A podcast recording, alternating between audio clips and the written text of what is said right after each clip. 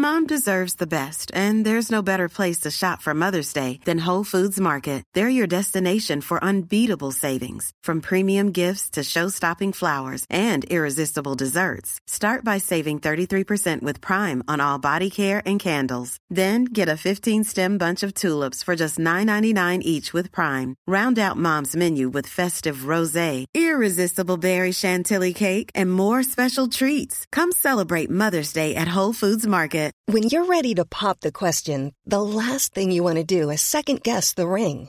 At Bluenile.com, you can design a one-of-a-kind ring with the ease and convenience of shopping online. Choose your diamond and setting. When you find the one, you'll get it delivered right to your door. Go to Bluenile.com and use promo code LISTEN to get $50 off your purchase of $500 or more. That's code LISTEN at Bluenile.com for $50 off your purchase.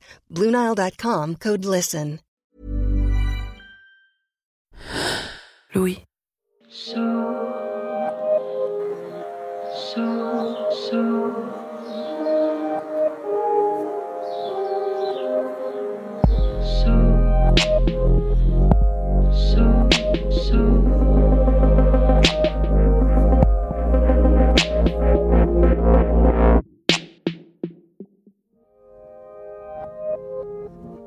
Dans le film Everywhere, Everything, All at Once, réalisé par Daniel Kwan et Daniel Scheinert, le personnage principal est une femme qui explore différents univers.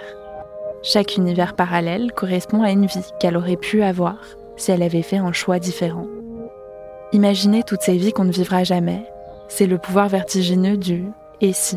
Et si j'avais étudié les mathématiques plutôt que les sciences sociales Et si j'avais dit à cette amie que j'étais en train de tomber amoureuse Et si j'étais sortie danser? Et si j'avais tourné à droite? Et si? Rétrospectivement, on peut laisser son imagination vagabonder dans toutes ces vies non vécues. Mais comment on fait sur le moment, quand on doit prendre une décision? Qu'est-ce qui fait qu'un choix va nous sembler bon, évident Que finalement, on n'aurait jamais pu faire autrement? Cette semaine dans Passage, un choix qui décide d'une vie, de trois vies même. Clarisse, Jordan et Jules, au micro de Marion Botorel. Je suis Louise Emerlet, bienvenue dans Passage.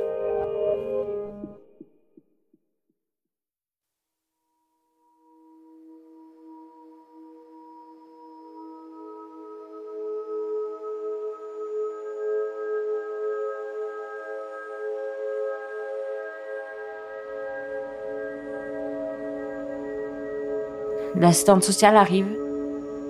Elle nous explique un petit peu le déroulé de, la suite.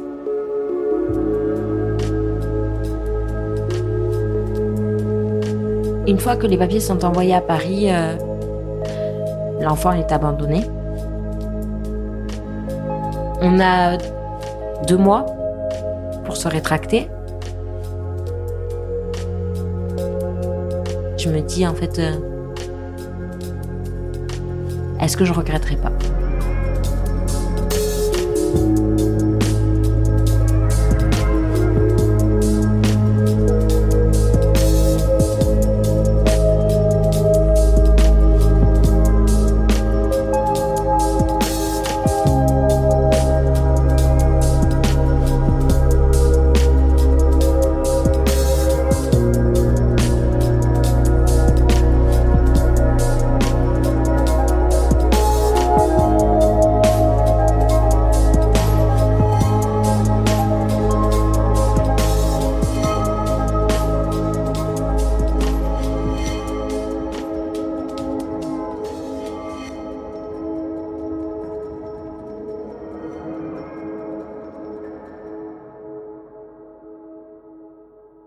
L'assistante sociale part. Et euh, Jordan aussi, parce qu'il doit rentrer, il doit aller me chercher des affaires aussi. Il part et moi, il faut que je que je m'occupe, que je fasse quelque chose en fait. Je reprends la voiture, je m'effondre dans la voiture euh, tout seul. Je, je, pleure toute la route. Je suis dévasté euh, psychologiquement. Il reste pas grand chose de moi. et puis je rentre chez moi pour quand même que je lui dise à mes parents ce qui vient de se passer. Quand quand j'arrive, euh, ma mère se doutait qu'il y avait quelque chose parce que quand elle nous avait partir la veille, elle a vu qu'il y avait, euh, elle a vu qu'elle était pas très bien, donc euh, je lui dis que Clarisse a accouché, a accouché d'un petit garçon cette nuit, qu'on s'apprête à le, le, laisser sous X et que du coup ce sera un enfant qui sera mis euh, mis à l'abandon et que euh, il pourra être adopté plus tard quoi. Et que nous on n'est pas prêt à avoir un enfant et que on ne veut pas d'enfant pour le moment et que c'est pas possible en fait. On n'est pas prêt à ça quoi. Et ma mère euh, enfin du moins mes parents sont sont des enfants qui ont été abandonnés très tôt par leurs parents ma ma mère n'a quasiment pas connu sa mère a très peu connu son père donc du coup ça l'a particulièrement affecté ça l'a beaucoup beaucoup touché. Ça, la limite, euh, enfin, je dis souvent que ça a failli la tuer, quoi. Quand je lui ai dit ça, ça a vraiment fait l'effet d'une bombe, euh, d'une bombe sur elle. Elle s'est assise et elle a pleuré. Et puis, euh, elle m'a dit que c'est quelque chose que je regretterais toute ma vie d'avoir fait ça, de l'abandonner. En fait, c'est que que je pourrais pas vivre avec ça, en fait. Ça me blesse forcément d'entendre ça, de, savoir ça. Après, comme je lui dis, c'est que ça reste quand même notre décision à nous. Je sais pertinemment qu'ils sont là si j'ai besoin mais euh, je veux pas le garder parce que je sais que mes parents sont là et qu'ils s'occuperont de lui en fait. Moi, je suis pas prêt à être père, donc je ne veux pas être père euh, maintenant quoi. Euh, ça se termine sur euh, sur des larmes et sur euh, même si elle m'a dit que je le regretterais, je ne voulais pas le garder, donc c'était ma décision quoi. Après avoir dit à ma mère, du coup, je j'attends que mon père rentre du travail, donc quand il rentre, je on s'assoit à table et donc je lui dis que Clarisse a accouché d'un petit garçon et qu'on n'allait pas le garder. Et en fait, quand je lui dis ça, euh, je pense qu'il il, il, a eu une envie de pleurer automatiquement et donc il s'est juste levé, il est parti euh, sans rien dire quoi. Il pouvait pas quoi. Pareil, mon père est un enfant euh, qui a été placé, qui a été élevé par des bonnes sœurs. Donc du coup ouais, il n'y a aucune bonne façon d'arriver devant eux et de leur dire bon ben j'ai un enfant, je le garde pas, voilà. Je veux juste que mes parents me comprennent et respectent mon choix. Et, voilà, c'est comme ça et c'est pas autrement, quoi. Je me retrouve seule et dans le besoin d'avoir le petit avec moi. Donc, euh, bon, je demande le petit aux infirmières. Elles me l'amènent. Quand on me l'amène, une connexion commence à se créer en fait. Je commence à avoir euh, comprendre petit à petit que c'est potentiellement mon enfant, que c'est l'enfant que je risque d'abandonner, mais euh, qui vient de moi. Je m'attache un petit peu au, petit bébé qui est en face de moi parce que j'ai cet instinct quand même, euh, pas de maman, mais euh, maternel qui se crée un petit peu parce que j'ai, voilà, j'ai grandi avec que des enfants autour de moi, donc voilà, il y a quand même une petite retenue qui, qui commence à lâcher. Euh, je me reprends en main en fait quand j'ai le petit dans les bras parce que euh, je lui explique en fait que il sera en sécurité là où il sera, qu'il va avoir une belle famille. Je lui explique toute la journée qu'on a passée, tous les papiers, pourquoi on a fait ces papiers. Il sera mieux, il sera aimé et euh, comme nous on pourra pas forcément le faire. Ça me fait du bien en fait, ça me déculpabilise, ça me permet de me dire oui il sera dans une belle famille et moi je, je moi je pourrais euh, le laisser partir tranquillement. C'est très très fort, je lui explique que c'est peut-être la dernière fois qu'on se verra et euh, ça me permet de moi aussi réaliser que c'est peut-être la dernière fois que je l'ai dans les bras. Je n'ai toujours pas arrêté de pleurer hein, depuis euh, la veille. Donc une fois que j'ai annoncé tout ça, je l'ai dit à, je dit à mon frère, à ma sœur, personne, ça a été facile d'assimiler tout ça. Donc du coup, je, repars à l'hôpital avec euh, donc des affaires, des échanges, etc. pour Clarisse. Et euh, je reçois un, donc un message euh, de Clarisse me disant qu'elle a fait monter, qu'elle a fait monter le petit et que et que a voulu lui donner le biberon quoi. Il ne veut pas le voir. Il ne veut pas avoir cette touche de réel sur tout cet irréel là. Donc je respecte et je lui dis que j'ai le petit avec moi, donc qu'il attende un petit peu avant que je finisse le biberon euh, du petit. Et donc euh, moi, à la base, je suis plus que réticent à l'idée de le voir. C'est pour moi, c'est pour moi, c'est impensable d'être avec lui, de, le voir, parce que euh, je pense que je pouvais pas encaisser ça en fait. Je pouvais pas encaisser l'idée de le voir. Et en fait, quand elle m'a dit qu'elle avait monté pour lui donner le biberon, bah, je me suis dit que euh, ça aurait été très lâche de ma part en fait de, ne pas le voir en fait parce que euh, l'abandonner sans jamais ne serait-ce qu'avoir vu son visage ou quoi ça aurait été encore pire que tout. Donc du coup, je me suis juste dit, bon, allez, il faut, faut, au moins que je le voie une fois pour me dire que, je suis pas lâche à ce point-là et qu'au moins j'aurais fait les choses bien, quoi. J'ai dit à Clarisse, attends, garde-le le temps que j'arrive et comme ça, je pourrais le voir au moins une fois. Et puis voilà, quoi. Alors quand euh, Jordan me dit qu'il veut le voir, je me sens euh, un peu rassurée parce que j'avais peur qu'il lui culpabilise de ne pas avoir vu le visage. Du coup, euh, ça me ça me fait du bien, ça me rassure un petit peu. Je me gare, je, descends et puis sur la route du coup entre la voiture et et la chambre de Clarisse, du coup, je suis, je suis ultra stressé. Je je sais pas quoi m'attendre. Hein. Qu'est-ce qui va se passer Est-ce qu'il y a réellement un bébé Est-ce que c'est une blague hein? Donc du coup, euh, je monte, euh, j'arrive donc devant la chambre j'ouvre la porte et puis je vois Clarisse avec un bébé dans les bras et là je me dis putain c'est vrai. Et en fait là c'est, ben, en fait la goutte d'eau est là quoi. Tout ce qui s'est passé avant en fait ça s'est mis, ça s'est allumé et du coup bah ouais c'est, il y a un bébé putain il est là quoi. Il est juste là, il est dans les bras de Clarisse quoi. L'image que j'ai c'est, euh, il ouvre la porte et j'ai l'impression que tout se reconstruit autour de nous. Tout devient clair, tout devient fluide. En fait, je me dis non, mais on n'est pas un. C'est notre enfant, c'est notre famille. Et je me suis dit en fait non, c'est pas possible. Il y a un moment où je le vois, je, bah déjà je m'approche un peu intrigué quoi. En fait, je m'approche et je regarde et je me dis putain, mais c'est rigolo. Euh... Putain, il me ressemble. Je suis pas bête. Je sais qu'un enfant, c'est forcément qu'il va nous ressembler. Mais je me vois moi dans les bras de ma mère sur la photo que je vois depuis que je suis né en fait. C'est exactement la même tête. Et j'ai un électrochoc. Et en fait, c'est là où est-ce que je... La bascule s'est fait dans ma tête en fait. C'est vraiment moi et c'est réellement une partie de Clarisse et euh, c'est réellement une partie de nous deux quoi. Je le porte, hein, je le prends dans mes bras pour la première fois, etc. Et euh, donc du coup, à ce moment-là, je me dis, euh, qu'est-ce que je suis en train de faire? Je suis en train de faire des papiers pour m'en donner un enfant. Et en fait, cet enfant, ben, c'est moi et c'est un, bout de la femme que j'aime. Et je suis en train de l'abandonner. Et en fait, dans ma tête, je me dis, c'est fou de faire ça. C'est fou de m'abandonner, d'abandonner la femme que j'aime, en fait. Et je commence à me dire, euh, est-ce que je vais pouvoir vivre avec ça, en fait?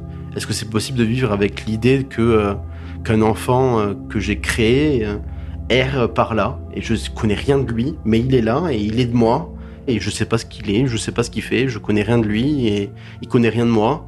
Et est-ce que je vais pouvoir vivre avec ça, en fait?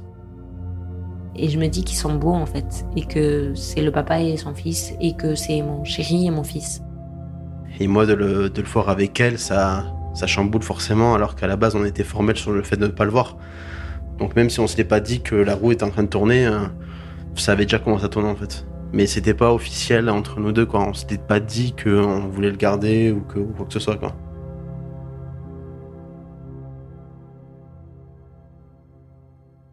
vu que Clarisse n'avait pas dormi depuis déjà trop longtemps, euh, les, sages-femmes viennent le récupérer pour, euh, pour qu'on puisse se reposer et que, que même lui euh, soit entre de bonnes mains pour dormir. Donc du coup, il l'emmène. J'avais besoin de me reposer et de réfléchir tous les deux, de se poser tous les deux et de, de mettre à plat tout ce qui s'est passé en 24 heures. Est-ce que notre décision est prise définitivement ou pas du tout? Le soir, donc, euh, je lui dis qu'il faut qu'on appelle ses parents parce que ben, ils ont besoin de savoir eux aussi euh, ce qui est en train de se passer. Je ne suis pas prête à tout ça. Je veux, je, je veux pas. J'ai pas envie. J'ai peur. Du coup, euh, ben, j'ai demandé à Jordan de le faire. Donc, on commence par appeler sa mère. Sa mère répond. on lui annonce la nouvelle et elle réagit très c'était très neutre comme réaction. Il y avait quasiment pas d'émotion. J'ai ressenti très peu d'émotion. Ça s'est un peu résumé à euh, faites ce que vous voulez. Je pense que le choc était tellement gros pour elle aussi que euh, bah, le seul réflexe qu'elle a pu avoir, c'est de euh, faites ce que vous voulez. Enfin, je perdu quoi. Ça me met euh, sur le cul, c'est le mot. Mais je ne suis pas choquée non plus parce que je sais que ma maman est comme ça. Mais ça me dérange beaucoup qu'elle n'ait même là, qu'elle n'ait pas d'émotion. Je dis à Jordan qu'il faut appeler mon père parce que je n'étais toujours pas en état. Je continue à pleurer.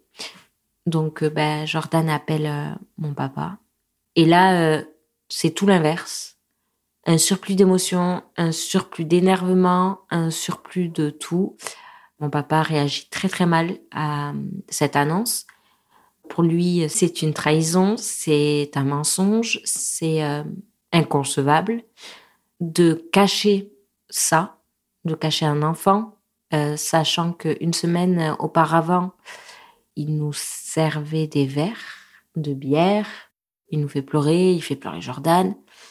Et finalement, euh, mon papa se calme, se détend un petit peu. Jordan lui explique euh, calmement que ben on n'y pouvait rien. Et plus tard dans la soirée, mon papa appelle sa maman et euh, ma grand-mère lui explique que dans sa famille, une de ses tantes à mon papa a eu sur quatre grossesses trois d'une grossesse. C'est ça qui débloque mon papa et qui lui permet de d'accepter qu'il est grand-père. Ça peut arriver à tout le monde et c'est comme ça, tout simplement. À partir de ce moment-là, la culpabilité a pris le dessus. Je me suis sentie coupable de tout depuis le début. Je me sentais coupable de ne pas être consciente d'avoir eu un enfant en fait, d'avoir caché cet enfant. J'avais l'impression d'avoir caché. Enfin, j'ai l'impression d'être euh, d'être un monstre. J'ai l'impression d'avoir menti. J'ai l'impression d'avoir euh, fait souffrir mon fils. Je me sentais vraiment coupable. On commence à dormir ensemble, donc on dort, on se réveille un peu dans la nuit, on rediscute, on redort, on rediscute. En fait, on fait un peu que ça toute la nuit. Et en fait, euh, on s'est dit avec Jordan, ben, c'est pas possible. Imagine un jour, euh, on a un enfant et on se, on pourra jamais dire que c'est notre fils unique en fait, que c'est notre premier enfant. On en aura toujours deux. Du coup, euh, je me dis non, c'est je, je ne veux pas.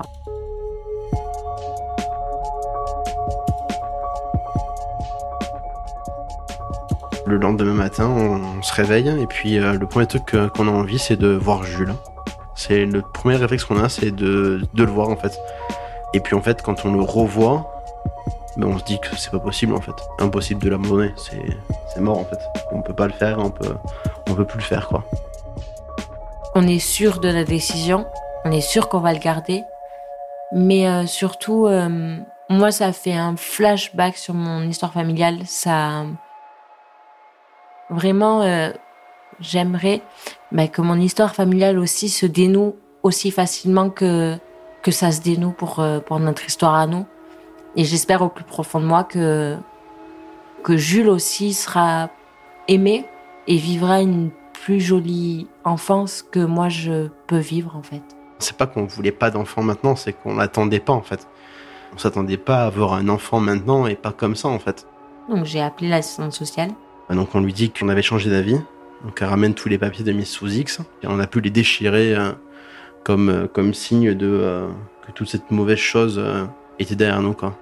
C'était un signe de voilà de fin de ce de cette histoire et on a fini ce chapitre euh, sous X et euh, c'est la création de notre famille. Et du coup, ben, on avait le petit avec nous et elle nous a dit vous faites une belle famille. Je suis devenu officiellement son père. Je suis pas devenu son papa. Je suis devenu son père. Je le reconnaissais comme étant mon fils et qu'il était bel et bien né de moi et que c'est moi qui allais l'élever. Mais je me sentais pas du tout encore père euh, ou papa ou n'importe quoi. Juste, euh, voilà, je, on savait qu'on allait l'élever. Il m'a fallu plus que, euh, plus que de simples papiers pour me dire que j'étais père, quoi.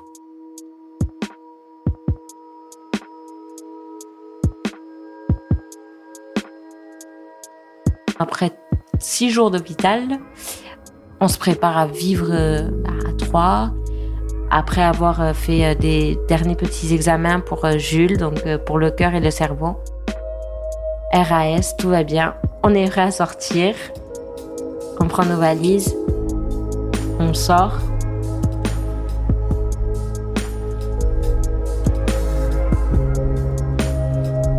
Quand j'arrive, je découvre que Jordan a tout organisé. Donc toute la chambre est modifiée, le lit du bébé et collé euh, aux notes. Et tout était parfait en fait. Il avait réussi à tout faire sans moi. Parfait, j'avais juste à me reposer et à reprendre un petit peu du poil de la bête aussi.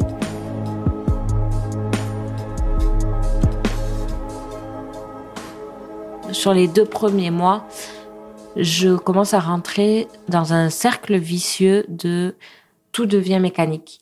Le bain, le changement de la couche, tirer le lait, se coucher, manger. Tout est très très mécanique, très carré, très. J'ai pas vraiment d'émotion à ce moment-là. L'arrivée à la maison n'est pas le gros déclenchement de la maternité. C'est euh, c'est vraiment euh, voilà, je dois nourrir un bébé, je dois le laver, je dois me laver, je dois manger, je dois tirer le lait. Vivre avec un enfant, c'est pas compliqué. Euh, vraiment, faut pas être, faut pas être né de la dernière pluie pour savoir s'occuper d'un enfant. Vraiment, c'est, à la portée de tout le monde un peu débrouillard. Donc non, je, sais m'occuper de lui et je lui donne le biberon, je lui change la couche, je lui donne le bain. juste, c'est plus dans le sens, on va dire en moi en fait, qui est où c'est plus compliqué. J'ai eu beaucoup de, beaucoup de mal avec tout ça. J'ai pris beaucoup de, de temps avant de pas accepter d'être père parce que euh, j'ai bien compris que j'avais un enfant et puis voilà. Mais plus dans le sens, euh, on va dire affectif. J'ai eu beaucoup de mal à lui dire que je l'aimais ou des choses comme ça. Des choses qui peuvent paraître toutes bêtes pour n'importe qui qui attendait son enfant depuis, depuis X temps. Et je me vois pas dire à, à un enfant que je l'aime au bout d'un mois en fait. C'est des mots qui n'arrivaient pas à sortir en fait. Et puis même moi, j'ai mis beaucoup de temps à m'accepter en tant que père.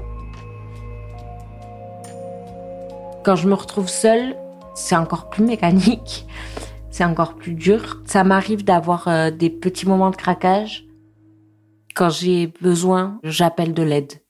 Parce que j'ai parfois peur d'avoir euh, des excès d'humeur, d'avoir euh, de la violence bah, pas contrôlée. Dès que je le sens, j'appelle quelqu'un. Je dis stop, je le laisse dans son landau et je vais partir souffler un coup et me remettre un peu en, en mode humain parce que euh, bah, j'étais euh, robotisée aussi encore à ce moment-là. Ça m'a fait aussi tomber dans un, une dépression postpartum. Donc, euh, je suis en dépression postpartum pendant quelques mois quand même. Physiquement, j'en pouvais plus. Je perdais beaucoup de poids. Mes seins explosaient. J'avais des crevasses partout. Je, je souffrais le martyr de partout. Je suis constamment auprès de Jules. Je veux tout bien faire, je tout soit carré, qui qui ressente pas une douleur ou qui ressente pas un moment de d'absence ou un moment où je suis triste. À chaque fois que je sens que je suis triste, fatiguée, je le lègue à quelqu'un qui ressente pas de douleur, pas de souffrance de sa mère. Je veux juste qu'il soit bien.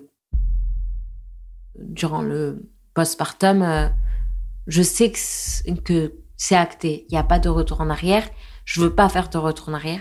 C'est juste euh, qu'il nous faut du temps pour euh, pour apprendre à être parents, pour euh, pour apprendre à à s'aimer tous ensemble et à se comprendre. Accepter aussi que je ne suis pas fautive de quoi que ce soit, que Jules n'est pas malade, que bah, tout va bien malgré ce que j'ai pu avaler, ce que j'ai pu fumer, ce que j'ai pu boire il est en bonne santé et euh, c'est accepter en fait le bonheur qu'on a, tout simplement. De ces zéros à ces euh, peut-être, euh, je sais pas, 9, 9 mois, 9 mois, un an par là, un bébé c'est pas du tout interactif hein, dans le sens où j'arrivais pas du tout à m'amuser avec lui, je n'arrivais pas à aller vers lui et puis je j'en ressentais ni le besoin ni l'envie et je le fais parce que Clarisse me le demande et que le petit en a besoin. Mais moi, de mon plein gré, je vais jamais vers lui de moi-même euh, et je n'y arrive pas. L'endormir, euh, c'est un geste d'affection, mais euh, pour moi, il y a, pas plus. Il y a pas plus pour le moment, c'est déjà beaucoup. Les gestes d'affection se sont arrêtés, voilà, pendant très longtemps, ça s'est arrêté à, câlin, quand il y avait le bibi, bisous, et puis c'est tout. Au début, oui, ça m'inquiète. Par chance, on a été beaucoup encadrés. On avait une puricultrice qui venait régulièrement à la maison donc avec qui je parle beaucoup. Et donc euh, je lui dis, euh, est-ce que c'est grave euh, si j'arrive pas à aller vers lui Est-ce que c'est est-ce que c'est moi qui ai un problème ou quoi? En fait, elle m'explique que j'ai pas de problème et que c'est normal si j'y arrive pas, c'est parce que ben moi je suis pas prêt à ça, que je serai utile peut-être plus tard, mais que j'ai pas à m'en vouloir de quoi que ce soit en fait. Et donc du coup, elle me rassure comme un peu. L'avantage c'est qu'on a une assistante sociale qui a su nous rassurer dès le début que ce qui s'est passé n'a rien d'abominable et n'a rien de ben, de normal non plus, parce que ben ça peut arriver à tout le monde, mais ça n'arrive pas à tout le monde. Ce n'est pas moi qui suis complètement folle et qui cache euh, mon enfant. Non, c'est juste euh, ben, la vie qui est comme ça, le corps humain qui nous protège et qui euh, et qui est bizarre, mais qui est comme ça. Heureusement que j'ai pu voir des psychologues qui m'ont beaucoup beaucoup aidé. Et puis, euh, quand euh, Jules grandit, au fur et à mesure qu'il grandit, ben, je me rends compte que j'ai beaucoup plus de facilité à aller vers lui. Et d'autant plus quand il commence à être de plus en plus interactif, donc il commence à marcher, enfin qu'il commence ne serait-ce faire du quatre pattes, qu'il commence à attraper les choses, à les jeter. Enfin, je me rends compte que même moi, je vais de plus en plus vers lui, et que lui, du coup, vient de plus en plus vers moi. Et en fait, du coup, le lien commence à se faire comme ça. Là, oui, là, j'ai commencé à réellement me rapprocher de lui, ouais. Au fur et à mesure, je commence à avoir des gestes, des mots, de la tendresse pour Jules, à lui dire que je l'aime, à lui dire que c'est mon bébé, que c'est mon enfant. Et je le vois de plus en plus éveillé, donc euh, lui aussi, euh, on le ressent, qu'il ressent qu'on l'aime et que, et que c'est notre fils, tout simplement. Vraiment, au bout des 8-9 mois, voire 10 mois de Jules, euh, Jules a commencé à aller à la crèche. Et là, je me rends compte que ben je rentre dans le monde des parents déjà grâce au regard des parents. Là, je me rends compte que c'est mon enfant et que je m'en occupe comme mon enfant, comme les autres parents. Ça devient naturel mais plus mécanique. Ça a pris du temps, mais c'était pas compliqué parce que euh, ça se fait naturellement. Ça s'apprend pas. Hein. Personne n'a appris à être parent et tout le monde l'a appris sur le temps en fait. Donc euh, non, ça a pas été compliqué. Ça a juste pris euh, plus ou moins de temps en fonction de elle ou de moi. Mais euh, non, non, on a, on, a fait ça à deux. Et puis quand moi j'étais pas à l'aise dans quelque chose, elle était là. Et vice versa, quand il y avait des choses qu'elle n'arrivait pas à faire, j'étais là.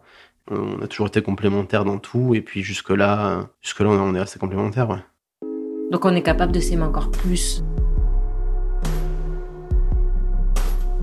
Je pense où je l'ai réellement accepté et où euh, je me suis réellement dit que oui, c'était euh, que oui, c'était sûr que c'était mon enfant c'est quand des fois il partait à la crèche ou quoi, ben, j'avais envie de le voir le soir en fait. Comme avec sa mère, quand euh, je, ressens le manque d'elle parce que j'ai envie de la voir, ben, du coup on ressent ce même sentiment-là de, manque et, euh, et que le temps passe vite quand on est ensemble et tout ça. Du coup tu te dis que, euh, que oui, que c'est les mêmes sentiments, donc que tu l'aimes à lui aussi. Quoi. Moi, pour me sentir totalement maman, ça m'a pris le temps d'une grossesse. Donc du moment où il est né, aux 9 mois de Jules. J'ai vécu ma grossesse à ce moment-là. J'ai appris à aimer à ce moment-là. Et euh, à la fin, bah, on a un vrai bébé qui a les yeux grands ouverts et qui, euh, qui bouge dans tous les sens et qui est prêt à prendre un petit peu son envol. Et nous, à se rendre compte qu'on est vraiment parents. Et c'est à ces neuf mois-là de la vie de Jules qu'on s'est rendu compte qu'on était parents.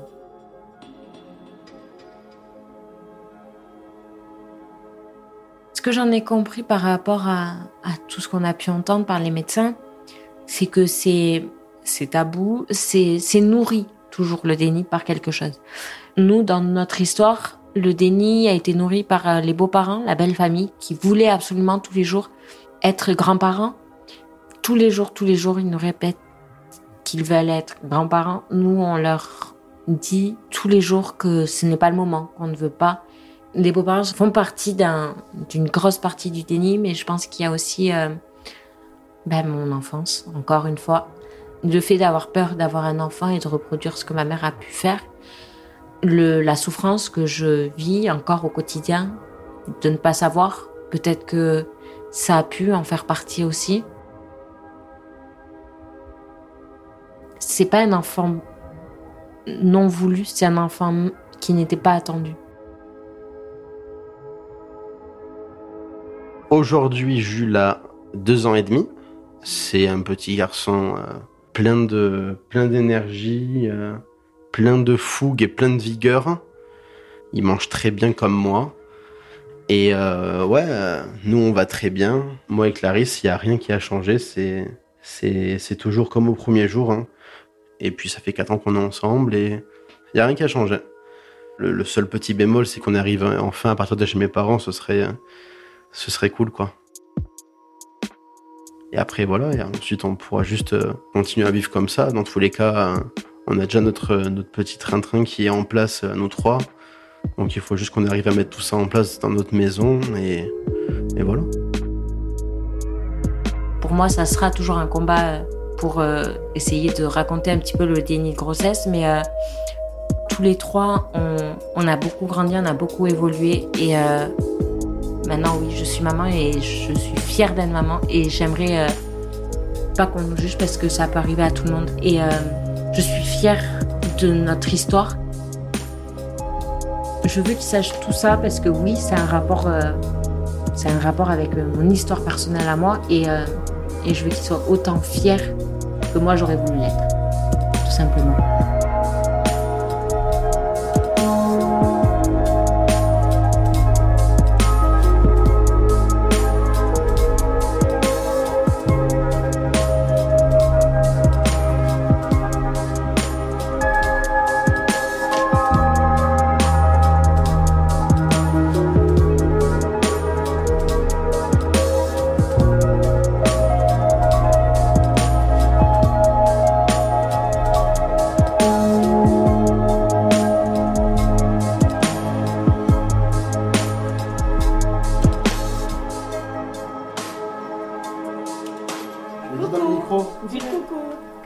À papa. Avance, ta regarde.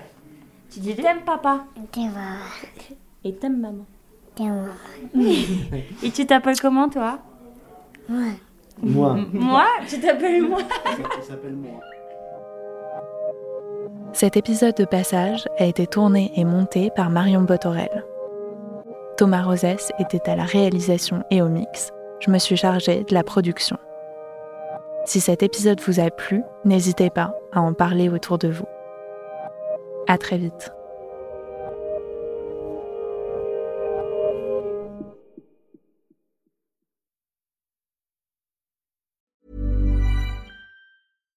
Hi, I'm Daniel, founder of Pretty Litter.